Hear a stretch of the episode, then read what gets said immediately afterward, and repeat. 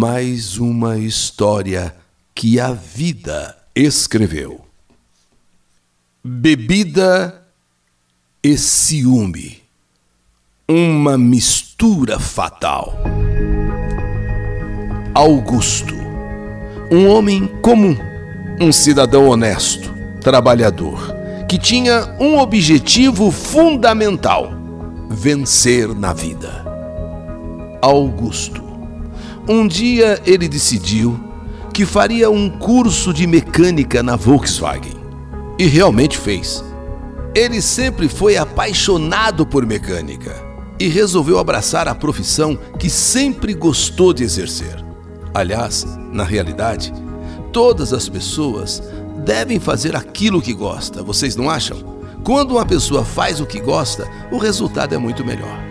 Não adianta a pessoa, o homem ou a mulher, se dedicar a um trabalho, uma profissão que não lhe interessa, que não lhe dá prazer. O trabalho, a bem da verdade, deve ser o fruto do talento individual de cada um. E cada um tem o seu talento, só precisa desenvolver. E como todos sabem, ou devem saber, as montadoras de veículos mantêm em suas oficinas cursos especializados. Mecânicos de todo o Brasil e até do exterior aprendem nas próprias fábricas os segredos dos veículos ali produzidos é, pelas respectivas empresas. Depois, essas pessoas, esses mecânicos, né, formados, vão trabalhar em oficinas de revendedoras autorizadas ou montar até os seus próprios negócios. No caso de Augusto, a coisa foi diferente. Depois que completou o curso, ele recebeu um convite para trabalhar na própria fábrica da Volkswagen em São Bernardo do Campo. E com um bom salário, carteira assinada, décimo terceiro, férias, fundo de garantia, cesta básica, vale refeição, vale alimentação, enfim. Na época em que entrou, realmente a proposta era irrecusável. Afinal de contas, ele tinha a garantia de um bom emprego, pô, trabalhar na Volkswagen. Para, conforme eu disse no começo da carta, conseguir vencer na vida, que esse era o seu grande objetivo. Eu vou vencer, eu quero vencer na vida. Há 20 anos, Augusto ingressou na Volkswagen e foi tocando a vida. Ele trabalhava das 6 às 14. Certo dia, Augusto foi a um baile promovido ali pela, pela própria fábrica, e, e conheceu Carla. Carla Regina. Conversa vai, conversa vem. Os dois começam a se entrosar. Oi? Qual o seu nome? Meu nome é, é Carla. E o seu? Eu, eu me chamo Augusto. Ah, muito prazer, Augusto. Muito prazer, Carla. Você é muito bonita. Oh, nem tanto, são, são seus olhos. Você tem namorado, Carla? Você tem compromisso? Você você namora alguém? Não, não. Ainda não encontrei o meu príncipe encantado. Tá difícil, viu? Tá difícil encontrar aquele príncipe. Ah, eu não tenho cara e nem jeito de príncipe, mas eu posso me candidatar? Oh, por que não? Por que não? É, seria um prazer. E assim, naquela noite dançante, naquele baile, os dois deram os primeiros passos rumo a um relacionamento mais sério. Eles dançaram a noite inteira, principalmente quando uh, se tocou bolero. Sim, sabe aqueles boleros? Ele, o Augusto, sempre considerado um verdadeiro pé de valsa, aquele homem que gosta de dançar e sabe dançar, né? Principalmente bolero. Aliás, ele dançava e cantava também. Também cantava, sim, ele dançava e cantava. Ele, Augusto, tinha uma verdadeira coleção de grandes cantores de bolero, ainda que é, pessoal da antiga, mas música boa é música boa em qualquer época. Lúcio Gatica, Pedro Vargas, Gregório Barrios, no final do baile, Augusto pediu se podia levar Carla para casa. E ela concordou. Entrou no carro e, diante da casa da moça, Augusto tentou arrancar algumas coisinhas, eh, sabe? Um primeiro beijo, de repente um abraço, mas foi seriamente repreendido por Carla. Vamos devagar. Vamos devagar com o andor, que o santo é de barro. Vamos devagar. Temos muito tempo ainda pela frente. A gente nem se conhece direito. Primeira noite, é, primeira vez. Vamos devagar, vamos nos conhecer. É, desculpa, mas é que é a primeira vez, sim, a primeira noite, mas, mas parece que eu já estou apaixonado. É, mas a gente não pode dar o passo maior que a perna. Vamos devagar. Na verdade, Carla estava usando aquele artifício que muitas mulheres usam. Tá com vontade de abraçar, tá com vontade de beijar. Espera aí. Vamos dar uma de difícil? Vamos dar uma de difícil que quanto mais difícil, né, mais a pessoa. Bom, aí Augusto não resistiu. Posso te ver hoje à noite? Hoje à noite eu posso te ver? Tudo bem. Eu te espero então aqui às 8 horas. E se você quiser, podemos inclusive ir ao cinema. De fato, se encontraram oito horas daquela noite, foram ao cinema, estava passando um filme um tanto violento e eles não gostaram muito. Então Augusto disse que não gostava de violência e ali mesmo, dentro do cinema, ele fez uma tentativa, uma nova tentativa de arrancar o primeiro beijo. E no cinema deu certo no escurinho do cinema, deu certo. Carla não colocou nenhum empecilho, nenhum obstáculo. E realmente, a violência na tela e o amor ali, na plateia do cinema. Foi um beijo gostoso, foi um beijo romântico. Carla, eu tô assim, sabe, apaixonado por você. Dá a impressão até que eu já te conheço há muito tempo. Eu acho até que eu tô te amando. Passei o dia inteiro pensando em você, torcendo, não vendo a hora, é, sabe, da gente, da gente se encontrar. É, eu estava assim com muita pressa em revê-la. Eu não sei, acho que eu tô te amando, ou sei lá. Eu também, Augusto. Eu também tô sentindo algo diferente. Eles estavam falando baixinho porque estão no cinema. Né? Tem que falar baixinho no cinema. Lá, a violência lá na tela, no filme, e os dois ali românticos. Eu também estou sentindo algo bem diferente, sabe? Eu acho que eu estou gostando de você. Tomara que dê certo. Na verdade, o namoro já estava mesmo engrenando. Aquele era o início de um grande relacionamento. E os dias foram passando, as semanas, os meses, e Augusto e Carla cada vez mais apaixonados. Da fase de namoro para o noivado, tudo foi muito rápido. Os dois estavam realmente acelerados. Sempre trabalhando intensamente, Augusto começou a preparar as economias visando o grande dia, o dia do casamento. Aos poucos ele foi comprando tudo o que precisava: móveis, fogão, televisão, geladeira. Enfim, ele foi tomando as providências normais como qualquer noivo. Carla, por seu lado, também se preparava para mudar de vida definitivamente, tomando as providências que competem às mulheres naquela fase do pré-casamento. E o tempo passou rápido demais. Chegou o grande dia. O grande dia do casamento. 18 horas, sábado, hora da Ave Maria. Na igreja começa a tocar a marcha nupcial. Quando as portas da igreja se abrem e linda, maravilhosa. Quem diria, hein? Que de um baile assim, como tantos acontecem na vida das pessoas, eles se conhecem e ali agora o ponto culminante, o casamento dos dois.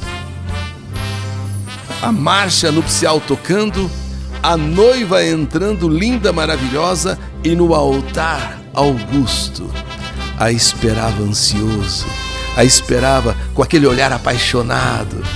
até que ela chegou, levada pelo pai ao altar, entregue para Augusto, trocaram aquele beijinho e se colocaram diante do padre.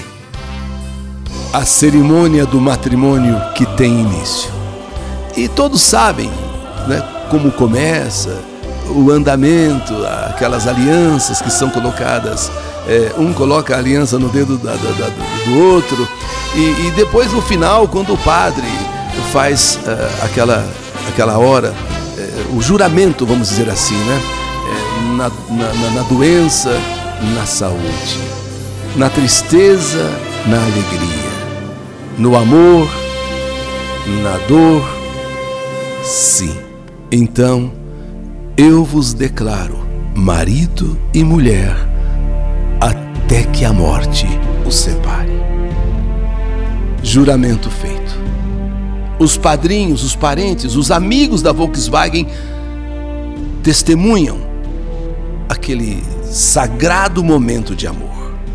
E dessa forma, o casal vai para a lua de mel, começa a vida nova seguindo a rotina cotidiana sem muitas alterações. Augusto acordava bem cedinho e se dirigia para a fábrica onde iniciava a jornada de trabalho às seis da manhã e trabalhava até às 14. Batia o ponto e retornava para casa. Antes, porém, o metalúrgico passava em um bar perto da Volkswagen e tomava alguns aperitivos. E foi devido a esse hábito que as coisas começaram a mudar na vida do casal. Da união de Augusto e Carla surgiram duas crianças, a mais velha com oito e o mais novo com cinco. A menina com oito, o menino com cinco.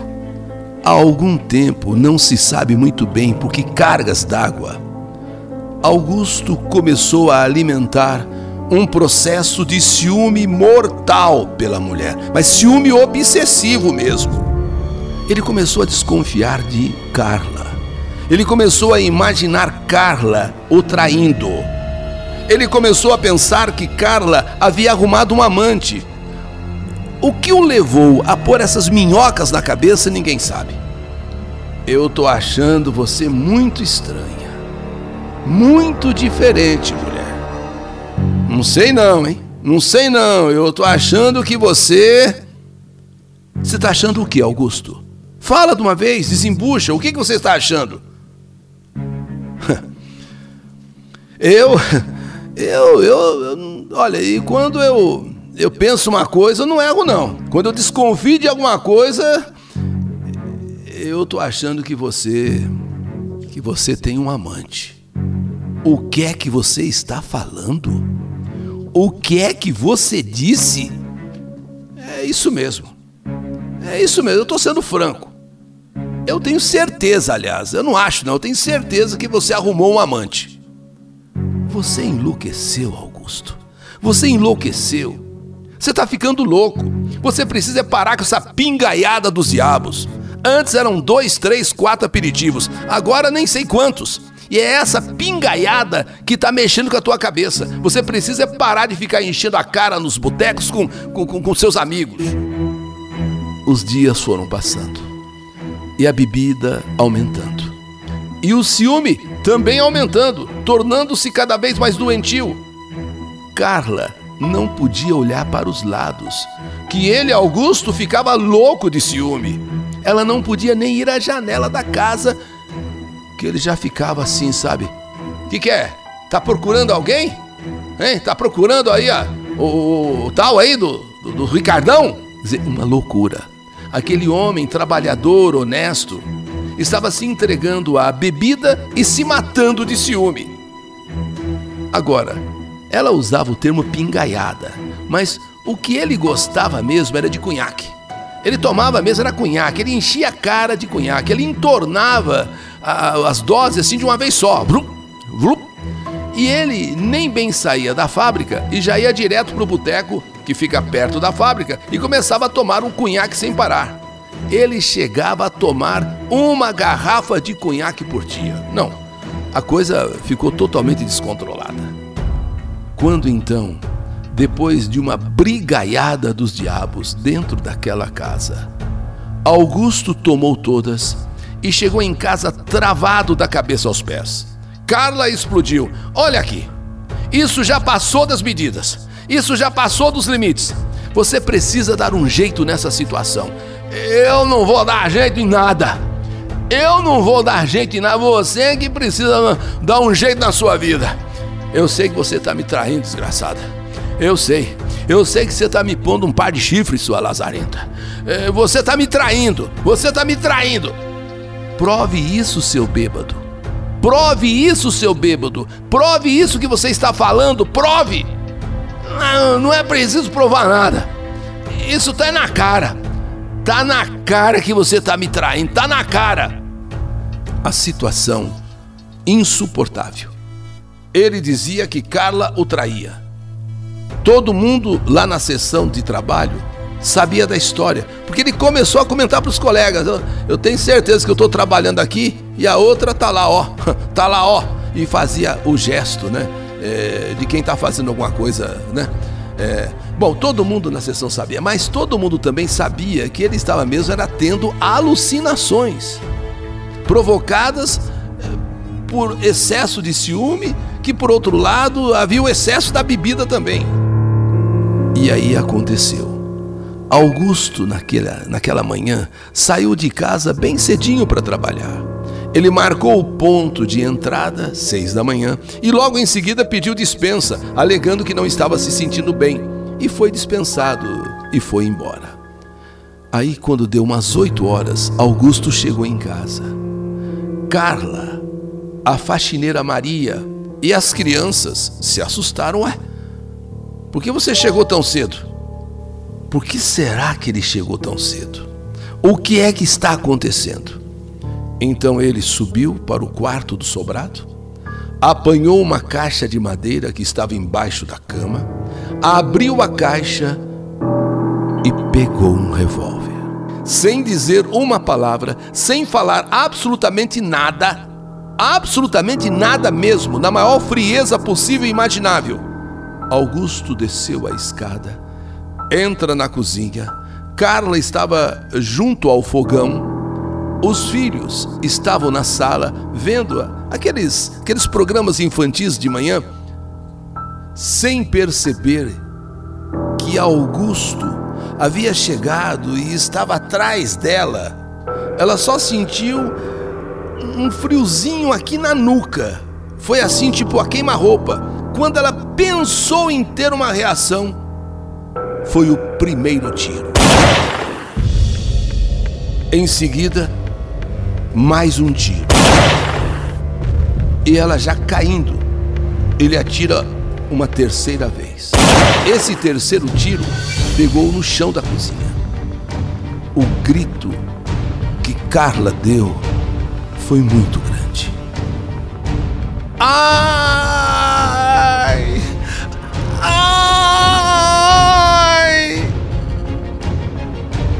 E não disse mais nada.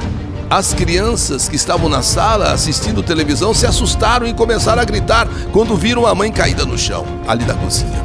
A faxineira Maria se assustou e começou a gritar desesperadamente. Então Augusto, na frente das crianças e, e da empregada, aponta o revólver para a própria cabeça e aciona definitivamente o gatilho pela última vez. Estourou o seu cérebro. Tragédia consumada. Assustada com toda aquela brutalidade, a faxineira Maria pegou as crianças, saiu correndo daquela casa. Assustados, os vizinhos correm para os portões de suas casas para ver o que estava acontecendo. Maria leva as crianças para a casa de um dos vizinhos. Como estava descalço, o pequeno, de apenas cinco anos, voltou correndo para pegar os chinelos e viu os pais caídos na cozinha, ensanguentados. Assustado, aquele pequeno menino, movido por um instinto qualquer, apanhou o revólver, correu para fora de casa e entregou a arma para um vizinho. Tragédia prenunciada tragédia consumada. Augusto, um talentoso metalúrgico da Volkswagen, estava ali, caído sem vida. Carla, também ali, caída sem vida. Rapidamente, a notícia se espalhou e deixou os moradores ali todos em estado de choque. Tudo por causa do ciúme, do maldito ciúme. Mas como nasceu esse ciúme? Por que brotou esse ciúme? Só se sabe que ele foi ficando enciumado da mulher e esse ciúme foi aumentando, tornou-se um ciúme obsessivo, culminando com essa tragédia. E alimentado por doses intermináveis de cunhaque, familiares e amigos e colegas. Ninguém entende qual é o tipo de força sobrenatural que pode levar um homem a tanto desespero, a tanta obsessão, sem nenhum fato consumado, sem nenhum fato comprovado, sem que nada realmente tivesse acontecido. Não houve traição, coisa nenhuma. Todas as pessoas que conheciam Carla achavam isso um absurdo e ele começou a desconfiar que estava sendo traído, que estava sendo corneado. E bebia todas as tardes, chegava a beber uma garrafa de cunhaque, bebia sem parar.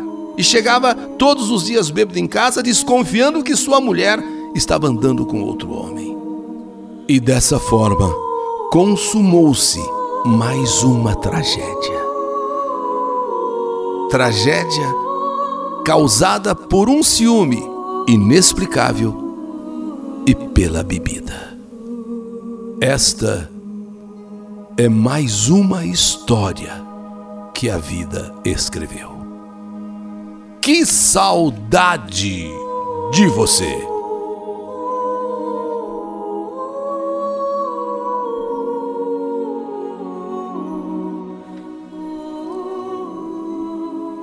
Bebida e ciúme uma mistura fatal. História do canal YouTube Eli Correia Oficial.